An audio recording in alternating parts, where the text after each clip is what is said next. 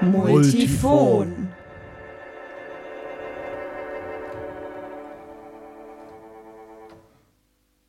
Der Musanturm Podcast. Hallo und herzlich willkommen zu einer neuen Folge Multifon. Wir melden uns nach längerer Pause wieder zurück und dieses Mal wird es um ein Thema gehen, das das Innerste betrifft, könnte man sagen. Es wird nämlich ums Bauchreden gehen und um Eingeweide und um Krankheit und Humor. Anlass ist die neue Performance von Hendrik Quast, Spill Your Guts heißt sie, die am 28. und 29. April hier im Musanturm zu sehen sein wird. In Spill Your Guts beschäftigt Hendrik Quast sich mit der chronischen Darmerkrankung Colitis ulcerosa, und zwar in Form einer Bauchrednershow. Hendrik hat nämlich extra für diese Arbeit das Bauchreden gelernt und steht gemeinsam mit einer darmförmigen Klappmaulpuppe auf der Bühne. Ja, und äh, was eine Klappmaulpuppe überhaupt ist und wie es war, mit dem Bauch reden zu lernen, aber auch welche Rolle Humor spielt im Umgang mit chronischer Krankheit, beziehungsweise in diesem Fall im Umgang damit, chronische Krankheiten auf die Bühne zu bringen. Darüber möchte ich heute mit meinen zwei Gästen, die zu Besuch sind, sprechen. Und zwar ist das zum einen Hendrik Quast selbst und den stelle ich euch jetzt mal kurz vor. Hendrik Quast ist Aktions- und Performance-Künstler, der sich in seinen Arbeiten mit Unterhaltungskultur und darstellerischen Techniken wie zum Beispiel Bauchreden oder auch Pantomime oder Musical beschäftigt und schon in der Vergangenheit, und zwar oft in Zusammenarbeit mit Maika Knoblich, immer wieder Dinge für seine Arbeiten erlernt hat, wie zum Beispiel Nageldesign oder Tierpräparation. Genau, Henrik Quast hat das Bauchreden bei Markus Geuss gelernt und der ist heute ebenfalls hier zu Gast. Ich stelle ihn auch kurz vor. Markus Geuss äh, bzw. Marcellini ist Zauberkünstler, Bauchredner und Moderator und steht mittlerweile seit 30 Jahren auf der Bühne. Und er tourt mit abendfüllenden Shows durch Theater und Varietés, und zwar meistens in Begleitung seiner Puppe, dem Hund Oscar. Hallo Markus, hallo Hendrik, schön, dass ihr da seid. Äh, ich freue mich auf unser Gespräch. Hallo. Herzlich willkommen auch allen Hörern. ähm, vielleicht fangen wir einfach mal damit an, ähm, wie und wo habt ihr euch kennengelernt? Also, wir haben uns tatsächlich in Persona im März 2021 kennengelernt, in Coburg, äh, bei Markus tatsächlich in der Wohnung, wo wir ähm, den Bauchredner-Workshop ähm, gemacht haben. Also, bevor ähm, ich natürlich auch gerne wissen will, wie lernt man Bauchreden, vielleicht ähm, könntest du Markus ja auch nochmal erklären, was ist das eigentlich genau? Also Bauchreden ist ähm, nach der meiner Auffassung, der Auffassung des Lehrers, wo ich es wiederum gelernt habe, eine Sparte der Zauberkunst und äh, eine Illusionstechnik. Wir äh, erwecken die Illusion, dass die Puppe, die wir bespielen und die den Mund bewegt, von alleine spricht. Das heißt, durch eine spezielle Sprachtechnik, wo wir den Mund nicht bewegen, leihen wir der Puppe die Stimme und dadurch, dass wir den Mund nicht bewegen, aber die Puppe, entsteht für den Zuschauer die Illusion, dass diese Puppe wirklich lebt und wirklich spricht. Das Ganze ist aber eben nicht nur eine Sprechtechnik, was viele denken, sondern es ist ein sehr komplexes ähm, künstlerischer Vorgang, der da passiert. Das heißt, es ist immer eine Mischung aus Sprachtechnik, aus Stimmkoloration, aus Atemtechnik, aber vor allem auch aus Spieltechnik. Das heißt, die Puppe muss gespielt werden und man selber muss sich auch spielen. Und äh, das hat zum Beispiel äh, professionellen Puppenspielern, die es gewohnt sind, für die Puppe mitzuspielen mit ihrem Körper, ähm, ist es komplett konträr dazu. Das heißt, ich spiele mich als Puppenspieler als Figur 1 auf der Bühne und äh, ich spiele gleichzeitig die zweite Figur, die komplett konträr in einem anderen Kontext steht und die von mir losgelöst agieren muss. Wie sah dann dieser Workshop aus, den ihr zusammen gemacht habt? Beziehungsweise, Hendrik, hattest du schon mal, ähm, ich gehe jetzt mal davon aus, dass du vorher noch nicht so viel äh, Kontakt hattest zum Thema. Du meinst Bauch zu rednern? es gab schon Versuche irgendwie vom Spiegel auch schon in der Kindheit immer wieder, ähm, wenn man Bauchredner im TV gesehen hat oder so, das nachzuahmen. Aber mir war das natürlich nie richtig klar, wie das geht. Oder da kam dann halt immer nur ein Gemurmel oder irgendein komisches Kauderwelsch ähm, raus. Ich glaube, so das Zentrale, was ich da in den Workshops gelernt habe, ist tatsächlich ähm, die Sprechtechnik über Problemlaute. Also es gibt halt so eine Anzahl von Problemlauten, alle Laute, die man ähm, labial macht. Ähm, und ähm, die sind wir einzeln durchgegangen von der Stellung, ähm, die man im Mund dafür von der Zunge und den Zähnen und so weiter einnehmen muss und haben uns ähm, an denen so entlang gehangelt. Und dann gibt es noch so was, was ich immer auch, also die Problemlaute übe ich auch immer noch, auch vor den Aufführungen ist das für mich immer noch Bestandteil des Warm-ups. Es gibt dann aber auch noch sowas wie den ähm, A-Komplex, was für mich tatsächlich eine der größten Herausforderungen auch immer noch darstellt. Das heißt, alle ähm, Vokale, die mit, also alle Worte, wo die, der Vokal A drin vorkommt, ähm, da ist man ja aus, der, aus dem normalen Sprechen dazu geneigt, den Mund sehr weit aufzumachen und ähm, im, äh, im Bauchrednern muss man halt versuchen, ähm, den Mund eben gerade bei diesem A sehr weit zuzulassen und da, ähm, genau, rattere ich immer diesen Satz, da geht die dicke Ente hin und sagt, das macht doch alles keinen Sinn vor mir hin. ähm, das ist ein Satz, den Markus mir beigebracht hat, ähm, um über den ähm, auch dann äh, ja in dieser ähm, Bauchrednertechnik da so reinzukommen. Und ich glaube, das, was ich ähm, gerade nochmal am äh, auch super interessant fand, was Markus erzählt hat, ähm, bezüglich dieser Spaltung ähm, des Bauchredners auf der Bühne ähm, oder des Spielers auf der Bühne und der ähm, und der Puppe, die gespielt werden muss, ist, dass ich das auf jeden Fall auch aus den Aufführungen heraus und aus dem Prozess der Endproben einfach als die größte Herausforderung für mein Gehirn wahrgenommen habe, äh, in dieser ähm, Spaltung sozusagen zu sein, diese zwei Personen ähm, gleichzeitig zu spielen oder eben nacheinander in der Performance, aber diesen Switch vom Gehirn der ist wirklich auch Teil sozusagen, würde ich auch sagen, des Bauchrednerlernens einfach, dass man das wirklich, ähm, äh, ja, ich sag mal, in den, in den Körper reinkriegt und in den Kopf, ähm, da immer wieder diesen Modus zu switchen vom, vom Bauchredner und von der Puppe. Und für mich war eigentlich das ähm, Schwierigste auch, mich selber auf der Bühne zu finden gegenüber der Puppe. Die Puppe ist ja ein Charakter, der irgendwie eine bestimmte Stimmfarbe hat, aber wer ich gegenüber dieser Puppe als Bauchredner bin, das war für mich wirklich das Schwierigste, auch da mit meiner Stimme eben zu arbeiten und die Stimme auch ein Stück weit ähm, ja zu kontrastieren, aber auch ein bisschen vom Klang her auch so zu modellieren, dass sie einfach als zwei erkennbare Stimmen nebeneinander auf der Bühne auch sozusagen sind, was halt in so einem Bühnensetting nochmal viel wichtiger ist, weil man ja auch ein Stück weit weg sitzt und ähm, damit die Illusion dann auch äh, als Illusion wirken kann und man nicht den Eindruck hat, ähm, äh, als würde ein, ein irgendetwas zugespielt oder so oder jemand außen mit einem Mikrofon sitzen und das irgendwie mitvertonen. Interessanterweise gab es bei einer Aufführung danach ein, äh, ein Feedback gegenüber einer Person aus meinem Team, die meinte, was ich am äh, beeindruckendsten fand, beeindruckendsten fand, ist, wie ihr das technisch gelöst habt, dass ähm, die ganze Zeit ähm, der Performer auf der Bühne den Mund zu der Stimme, die von außen eingesprochen wurde, ähm, äh, parallel bewegt hat. es gab einfach jemanden, der sozusagen einfach äh, äh, gedacht hat, dass das technisch gelöst worden wäre. Das ist übrigens das größte Lob, das ein Bauchredner kriegen kann. Sie haben das gut gelöst mit der CD, die im Hintergrund läuft. Dass sie das so, so exakt hinbekommen haben. Ja.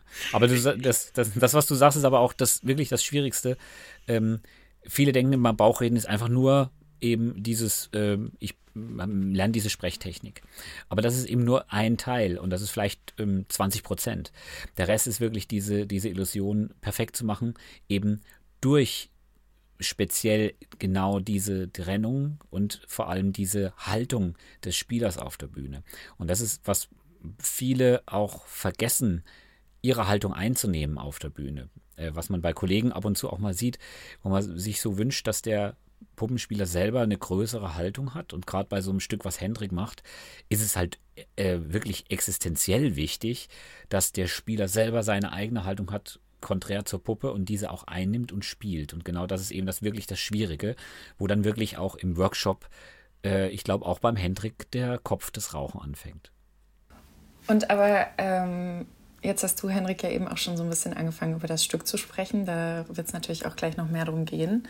Ähm, aber ich merke irgendwie, ich habe trotzdem, glaube ich, noch nicht so ganz, also ich fühle mich trotzdem noch auf der Seite der Zuschauerin, die so denkt, wow, und wie funktioniert das jetzt? Also die genaue Erklärung, wie das funktioniert, diese Sprechtechnik, können wir nicht genau erzählen. Es ist eine Sparte der Zauberkunst und alle Zaubertricks bleiben geheim. Der Henrik hat schon sehr, sehr viel verraten. Ich musste jetzt schon ganz schön schlucken. Mehr dürfen wir auch nicht. Ähm, beim, beim Zaubern ist es ja genau dasselbe. Wenn der Zuschauer weiß, wie der Trick funktioniert, verliert die Illusion an Reiz. Und ähm, wenn man weiß, wie es funktioniert, dann weiß man, A, wo man hingucken muss, man achtet ganz anderes darauf, die Illusion ist nicht mehr perfekt. Und ähm, natürlich, der Zuschauer denkt, naja, der hält halt nur den Mund ruhig und macht so ein bisschen das und das. Aber was für eine Arbeit und äh, eine, ein Training dahinter steckt, das ist ein hartes Training und das ist eine harte Arbeit und ähm, selten jemanden erlebt wie den Hendrik, der das in einer so kurzen Zeit in so einer Perfektion hinbekommt. Dankeschön. das ist natürlich ein schönes Lob. Ich wollte auch tatsächlich die Ethik der, äh, des Bauchredners äh, da auch gar nicht äh, so strapazieren. Ich ähm, genau, habe mich auch bemüht, möglichst vage auch noch zu bleiben. Und in der Performance bleibe ich ja ähnlich vage oder da wird das ja überhaupt nicht thematisiert tatsächlich, wie das äh, produziert wird, diese Laute. Also das ist da gar kein ähm, gar kein Thema, was in dieser Performance die ganze Zeit so eine große Rolle spielt oder auch in der Entwicklung und dem Feedback, was ich kriege, ist ja mal die Frage, ist auch eine Frage, die die, Bauch, die Puppe an mich stellt, Bauchredner sein oder nicht Bauchredner sein. Also es geht immer super viel darum, wie ist er nun ein Bauchredner oder ist er nicht ein Bauchredner und wie gut kann er das denn jetzt eigentlich und wie gut kann er das denn irgendwie nicht. Ähm, und das finde ich halt ähm, tatsächlich in Bezug auch auf diese Verpflanzung einer ähm, Unterhaltungstechnik auf die Performancebühne auch wirklich eine interessante Frage, wie man da eben auch mit diesen Ökonomien von, äh, von diesem Training umgeht, was mich extrem schlaucht und was mir extrem viel Zeit einfach meiner Konzeption und meiner ganzen Probenarbeit ähm, sozusagen auch nimmt. Aber das ist auch po po positiv, das zu erfahren. Aber ich bin halt wirklich einfach ein Stück weit, Bauchredner zu werden, ist eine große ähm, Aufgabe, sage ich mal, der man wirklich äh, äh, nur mit großem Zeitaufwand gerecht werden kann. Es ging ja jetzt schon vermehrt um die Puppe und äh, ihr habt beide gesagt, wie wichtig es ist, äh, mit der Puppe gemeinsam quasi das Training zu beginnen. Genau, ich habe ja am Anfang gesagt, ähm, wir sprechen darüber, was eine Klappmaulpuppe ist. Ich habe mir jetzt zusammengereimt, das ist halt eine, eine Puppe, die in der Lage dazu ist, ihren Mund zu bewegen. Ähm, und in deinem Fall, Hendrik, ist es ja ein äh, als ich zum ersten Mal auf dem Bild gesehen habe, ich habe ja die Arbeit selber auch noch nicht gesehen, dachte ich, es sieht so ein bisschen aus wie E.T. Und dann ähm, habe ich äh, erfahren, es ist ein, ein Darm oder ein Stück Darm, richtig? Jetzt frage ich mich, Markus, vielleicht kannst du erst mal sagen, als Henrik dann da mit diesem Prototypen von Darmpuppe angekommen ist, ist jetzt wahrscheinlich nicht so die häufigste, äh, der häufigste Charakter, der dir da so begegnet, oder? Es gibt natürlich verschiedenste Puppenformen, verschiedenste Puppentechniken. Die Klappmaulpuppe ist so die gängigste äh, Puppentechnik, die man anwendet oder die ein Bauchredner anwendet. Und äh, ich habe schon sehr, sehr, sehr viele Puppen gesehen und freue mich immer, wenn ich ähm, neue Puppenideen sehe. Und die Puppe war schon sehr speziell. Also er sagte, ich bringe die Krankheit in Form einer Puppe mit. Und dann habe ich mir immer so gedacht, na, wie kann die wohl aussehen? Und das war dann schon ähm, sehr speziell, aber auch irgendwie sehr gut gelöst. Sie hat so einen morbiden Charme würde ich das mal nennen. Also das heißt, sie ist irgendwie eklig, sie ist irgendwie abstoßend, dabei aber gleichzeitig auch irgendwie nett anzuschauen und irgendwie zieht sie einen in ihren Bann. Und Henrik, ähm, vielleicht kannst du mal so ein bisschen erzählen, wie kam es eigentlich dazu, dass du dann oder so, also vielleicht muss man erst noch mal dazu sagen, ähm, Colitis ulcerosa ist eine chronische Darmkrankheit, die, glaube ich, äh, episodisch verläuft. Das heißt, es geht einem mal besser, mal schlechter, aber es ist halt eben eine chronische Krankheit. Es geht nicht darum, Heilung ist in dem Sinne kein Begriff. Es geht nicht darum, die Krankheit zu überwinden, sondern die äh, Betroffenen leben ihr Leben mit dieser Krankheit. Jetzt hat Markus eben schon gesagt, du hast die Krankheit in Form der Puppe mitgebracht. Ähm, vielleicht kannst du noch mal kurz erzählen, was das für deine Performance für eine Setzung war, ähm, warum du dich dafür entschieden hast, das so zu machen. Ja, mir ging es halt darum, tatsächlich eine, auch mit dem Bauchredner lernen, insgesamt ja eine Art humoristische Bewältigungsstrategie auszuprobieren mit dieser Krankheit ähm, durch die künstlerische Technik des Bauchredners. Und diese Puppe, da war mir schnell klar, dass ähm, die in der ersten Konzeption war es wirklich auch noch, wie du am Anfang auch in der ähm, Anmoderation gesagt hast, dass es eine damenförmige Puppe sein sollte ähm, dass, dass mein Gegenüber ist, dass der Darm sozusagen veräußert wird, sage ich mal. Ähm, so ist es auch in einem Theatertherapie, spricht man immer von diesen Veräußerungsobjekten. Und dann habe ich aber schnell festgestellt, dass ähm, eigentlich die größte Konfrontation gar nicht die mit dem Darm ist, ähm, sondern die mit der Darmkrankheit selbst. Und ähm, da ist das dann eigentlich die Setzung schnell ähm, dazu geworden, dass eben die äh, Puppe die Krankheit ist. Gleichzeitig ist es in dem Stück, ähm, gibt es da auch ähm, nicht in jedem Moment sozusagen die klare Bekenntnis, wobei es auch einen Prolog gibt, in dem die Puppe sich vorstellt und das schon sehr eindeutig macht über bestimmte Attribute, über die sie spricht, dass sie unheilbar ist, dass sie ähm, auch einfach unkontrolliert kommt und äh, nie weggeht. Auch die Attribute, die du praktisch gerade über die Krankheit gesagt hast. Aber auch die Colitis ist natürlich eine Krankheit, die nicht jeder kennt. Die kommt ja auch nicht so häufig vor. Also 168 1000 Menschen, sagt man, haben die in Deutschland. Ähm, genau. Und mir war halt total wichtig, diese Puppe ähm, auch als einen Partner auf der Bühne zu haben, mm, bei dem ich selber auch jetzt nicht ähm, immer auf eine positive Art und Weise auch in den Bann gezogen werde, sondern wo ich was habe, was mich auch ähm, herausfordert, einfach in meinem emotionalen äh, ja, Selbst oder so. Also dass die Anteile von mir durch die Puppe ähm, auch angeregt werden ähm, auf der Bühne. Und deswegen hat die Puppe auch Narben, Vernähungen, hat auch nur ein Auge. Mittlerweile, das weiß ich gar nicht, ob du, Markus, das genau beobachtet hast, aber die ist auch noch ein bisschen ledierter geworden über die, äh, über die Entwicklungszeit. Ähm, genau, und das ist mir total wichtig gewesen. Und tatsächlich ist es auch so, dass die Puppe ähm, immer noch ein, äh, eine Herausforderung, sage ich mal, darstellt in der, ja, in der Bewältigung oder im, im, Spiel oder in dem Zusammensein mit ihr. Ich kann die jetzt zum Beispiel, ähm, wenn ich die ähm, äh, Premiere hat, nachdem ich die Premiere hatte und auch nachdem ich bestimmte Tourstationen, ich hatte jetzt gerade die erste Tourstation in Hamburg, kann ich die dann auch erstmal eine Woche nicht aus dem Karton holen, weil die mich einfach so krass ähm, dann einfach auch äh, ein Stück weit belastet hat oder auch ein Stück weit genervt hat, weil die auf der Bühne halt auch einen sehr eigenständigen Charakter ähm, äh, entfaltet, wo es immer darum geht, dass sie die Fäden in der Hand haben will und so weiter und mich wirklich triezt.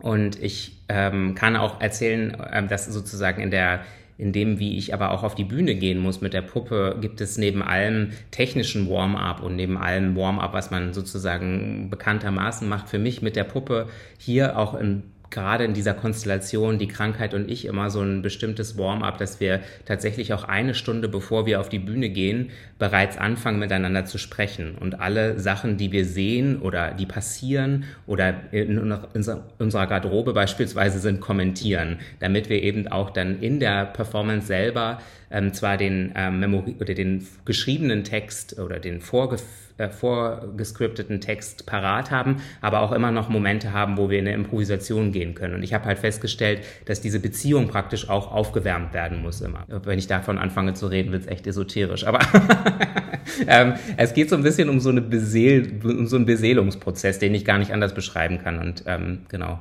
Ähm, der ist auf jeden Fall auch total wichtig. Es gibt so eine Sache, über die ich eigentlich äh, oder die ich ja auch am Anfang angekündigt habe, dass ich eigentlich gerne mit euch beiden über das Thema Humor sprechen würde. Und du, Hendrik, hast ja jetzt eben schon gesagt, das spielt eine große Rolle. Und ähm, genau, wie gesagt, ich habe ja auch bisher noch nicht die Arbeit gesehen, habe mir den Trailer angeschaut. Ähm, und da, also ich glaube schon viele Leu vielen Leuten würde wahrscheinlich so der, ähm, das Adjektiv schräg oder so in den Sinn kommen.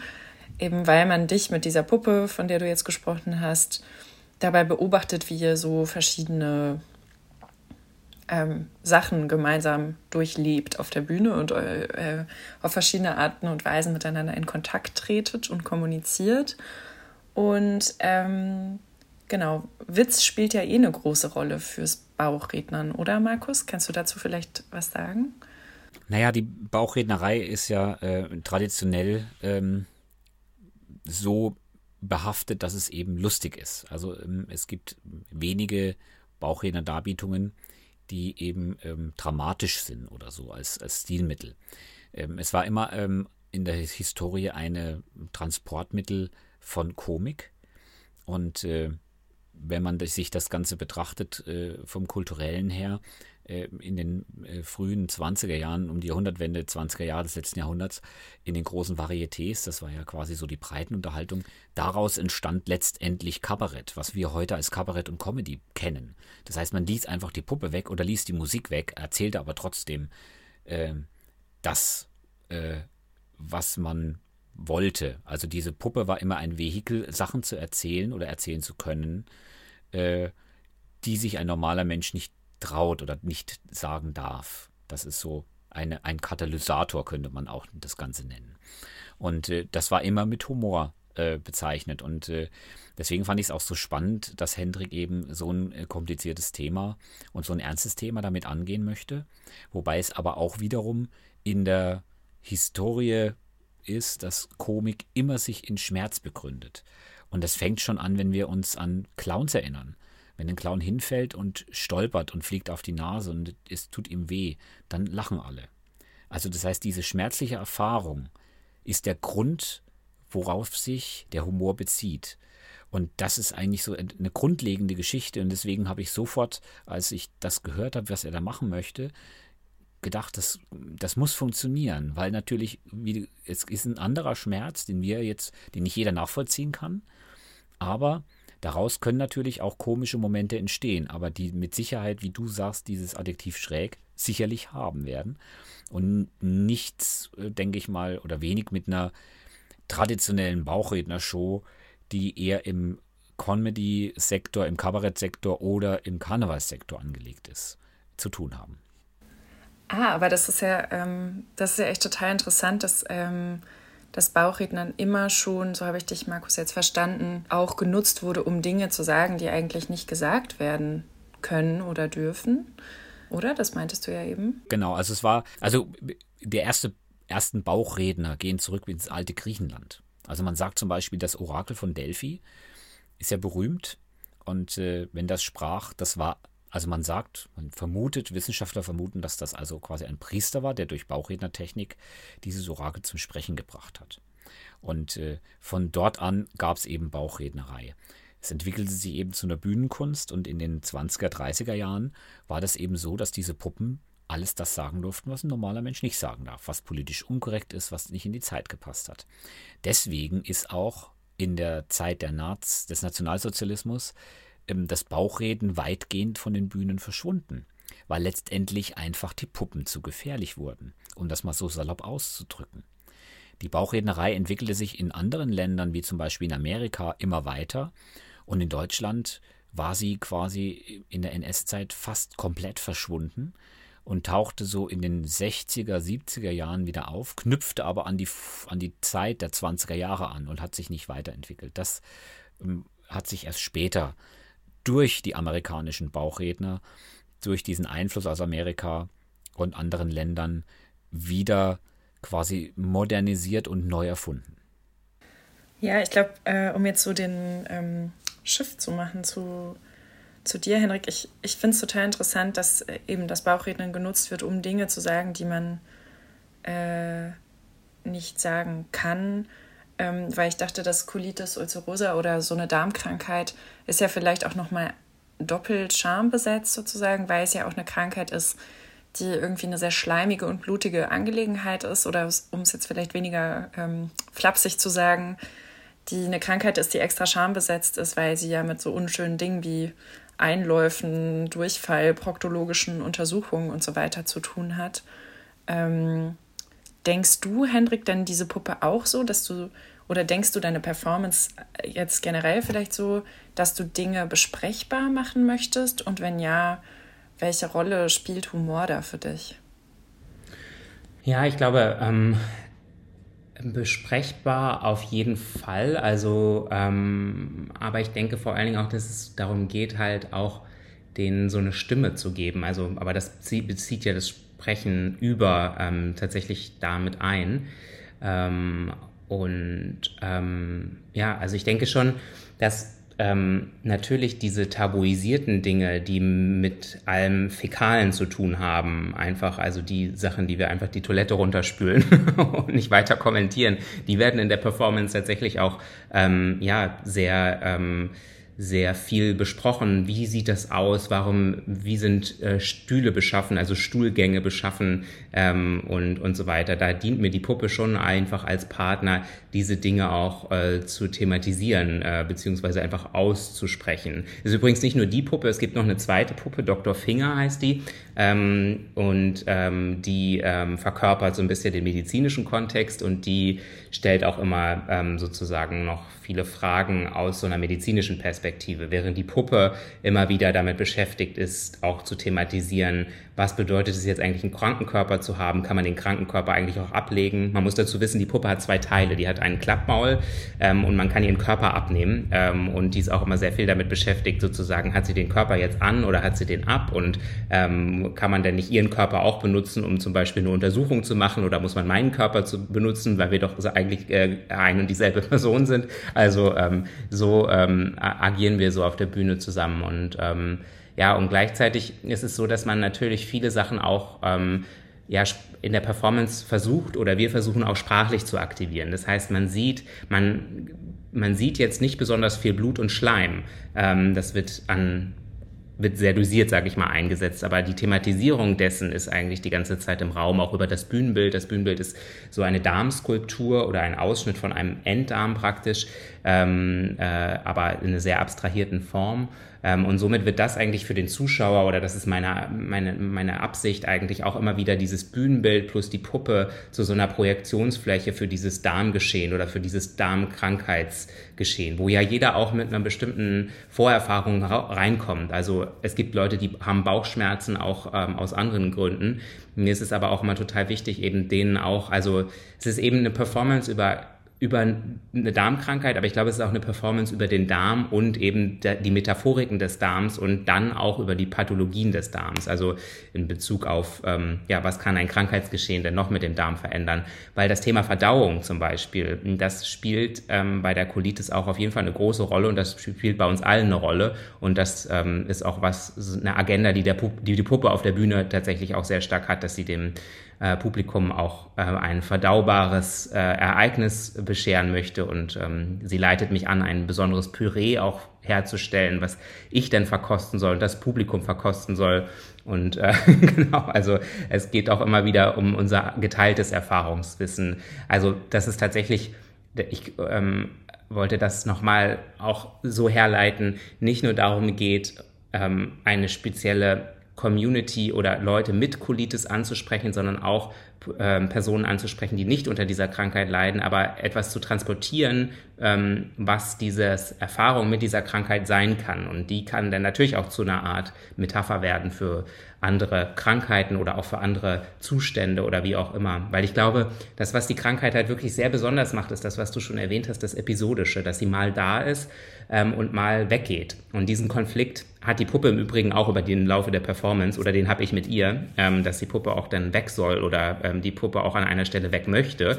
Ähm, und dann ist die Frage, was passiert denn eigentlich? Also wenn sie doch plötzlich heilbar wäre, was würde das bedeuten? Dann habe ich die Krankheit nicht. Also äh, und das sind halt so Fragen, die dann natürlich immer wieder den medizinischen Kontext berühren, den persönlichen Erfahrungskontext, aber dann auf unserer Ebene auch das Theater und die Mittel, des Theaters, die ich nutzen kann, um dieses Phänomen eigentlich der Sicht und Unsichtbarkeit und Anwesenheit und Abwesenheit der Krankheit immer wieder neu ähm, äh, in, in Szene zu setzen. Und um auf deine Frage mit dem Humor nochmal einzugehen. Also ich habe mich bei der Performance und auch schon länger ähm, eigentlich immer gefragt, warum will ich eigentlich immer lustig sein? Und ähm, die Frage ist wirklich auch eine sehr persönliche Frage und ich finde sie eigentlich auch, äh, sie ist total banal und ähm, ist aber wirklich eine, die mich wirklich beschäftigt, weil ähm, es in allen Arbeiten einfach immer eine komische Tonalität gibt und ähm, ich mich frage, wo kommt das her? Viel hat das auch mit Bewältigung von Herkunftsfragen ähm, bei mir zu tun und bestimmten handwerklichen Themen, die ich aufgreife und dann die auch eine komische Tonalität entwickeln. Aber hier im Speziellen ähm, habe ich auch erst sozusagen im Verlaufe der, ähm, der Entwicklung der Performance verstanden, dass ich eigentlich auch ein bisschen versuche, um auch mal so im Vokabular des Dramas zu bleiben, aus einer Tragödie, der ich ausgeliefert bin, eine unheilbare Krankheit, eine Komödie zu machen. Und äh, die Frage ist, gelingt mir das oder gelingt mir das nicht? Und ich, also für mich als therapeutischer Prozess und als künstlerischer Prozess ist auf jeden Fall gelungen. Ähm, aber ja, da kommt das, glaube ich, so mit rein. Also die Puppe sagt, ähm, oder ich sag irgendwann ähm, zu der Puppe in der Performance, als es ihr nicht so gut geht, wir haben es doch schon geschafft, aus jeder Scheiße eine Komödie zu machen. Ähm, warum sollen wir nicht einfach damit weitermachen? Und ähm, ich glaube, das ist so ein bisschen vielleicht auch das ist keine Aussage, es ist auch kein Statement, aber ich glaube, das liegt so unter der Performance die ganze Zeit so ein bisschen drunter.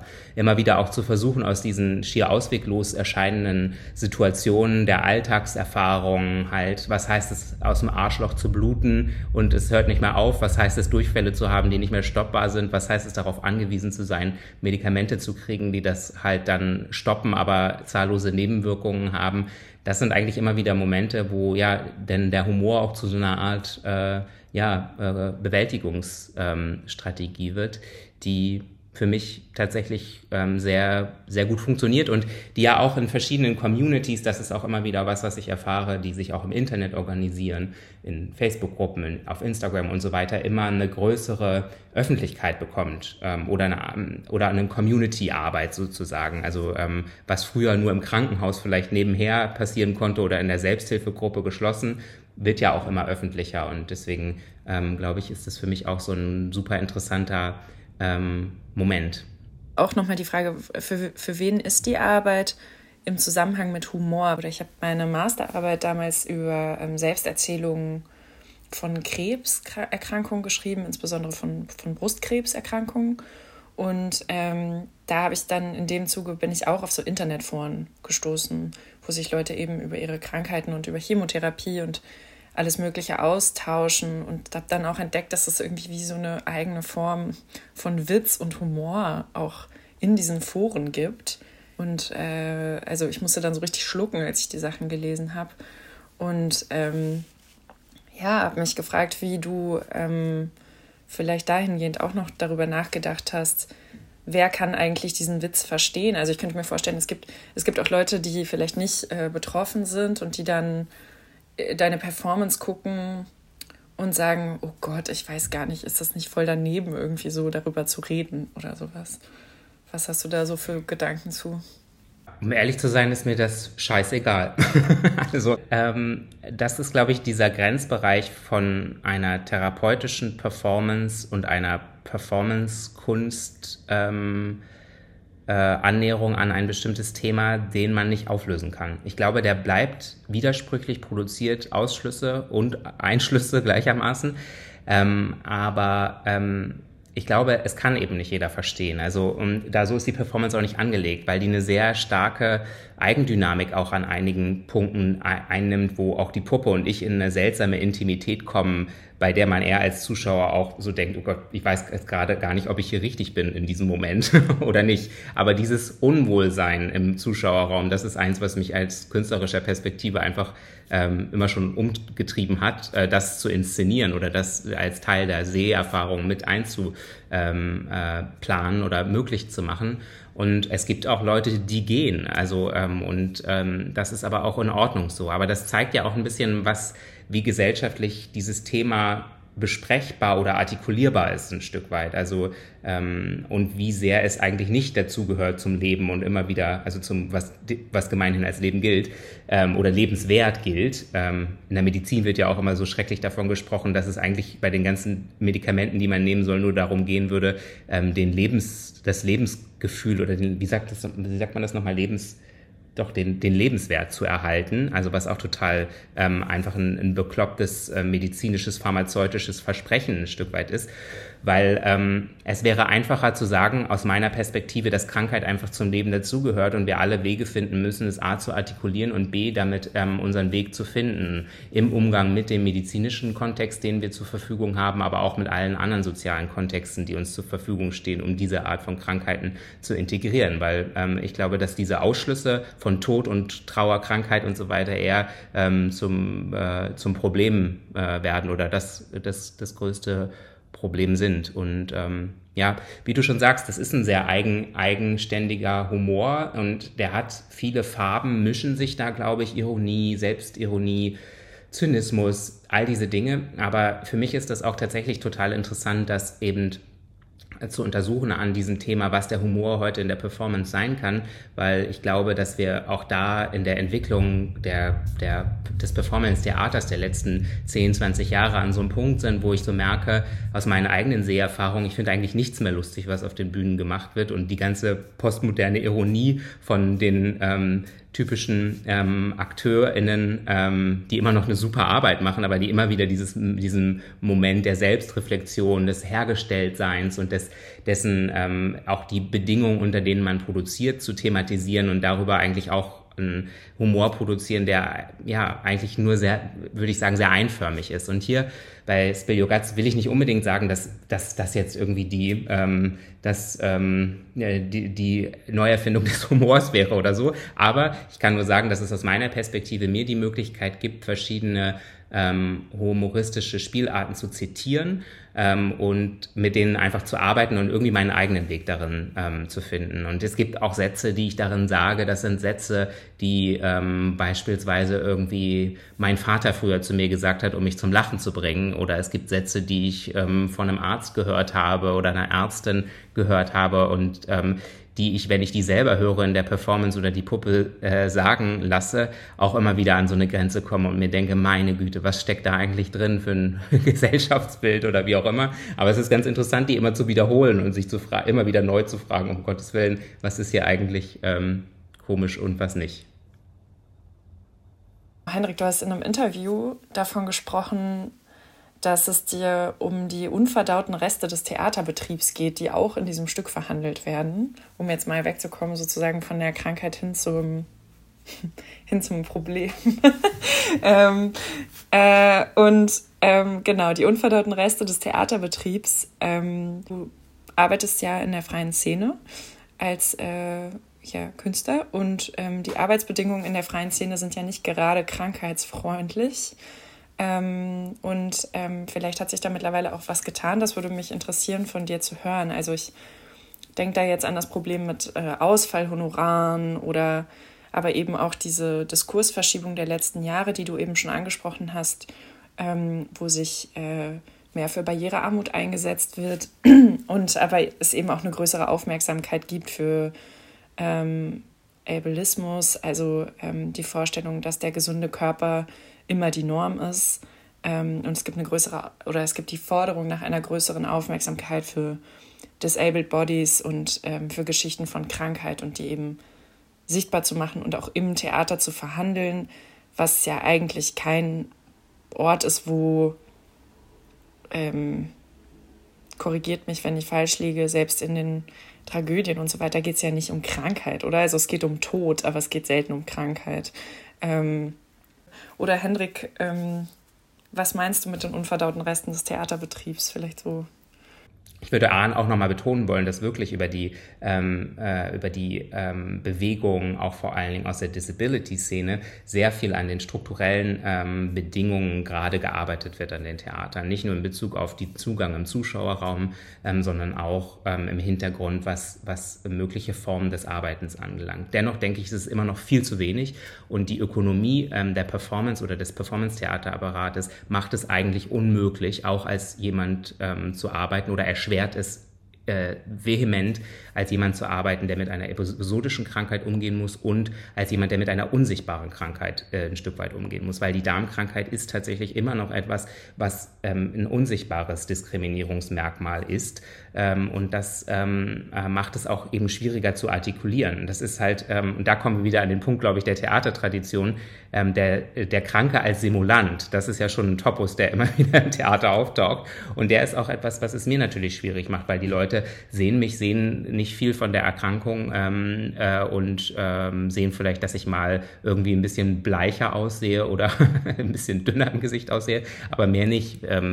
Und da denke ich halt, ist gerade in Bezug auf die unsichtbaren Diskriminierungen oder Marginalisierungen noch sehr viel strukturelle Arbeit zu tun aber auch natürlich, dass es so einen gewissen Fetisch des Realen äh, so gibt. Das ist etwas, an dem ich mich immer sehr abarbeite. Also ich frage mich zum Beispiel, warum kommen die Leute denn jetzt ähm, ins Theater und wollen die Performance sehen und wa was, was, was soll ich bedienen oder was müssen ich und die Puppe in Bezug auf die Krankheit bedienen? Wie nackt müssen wir uns machen? Also sind ja auch, wenn man eine biografische Performance ankündigt, wie diese, jetzt bestimmte Erwartungshaltungen mit äh, verknüpft. Und ich glaube, diese Erwartungshaltung treiben ich und die Puppe, ähm, weil wir selber so viel unverdaute Reste damit haben, wie damit so umgegangen werden wird, an einigen Punkten sehr stark auf die Spitze bis hin, dass wir selber zu einer Geschmacklosigkeit äh, kommen, die, äh, ja, die, die auch wirklich dann für die Leute auch unverdaulich wird. ich glaube, es geht so ein bisschen darum, auch die Unverdaulichkeit, die ich mit bestimmten Sachen habe, ins Publikum zurückzugeben ähm, und äh, einfach auch da etwas Unverdauliches hm,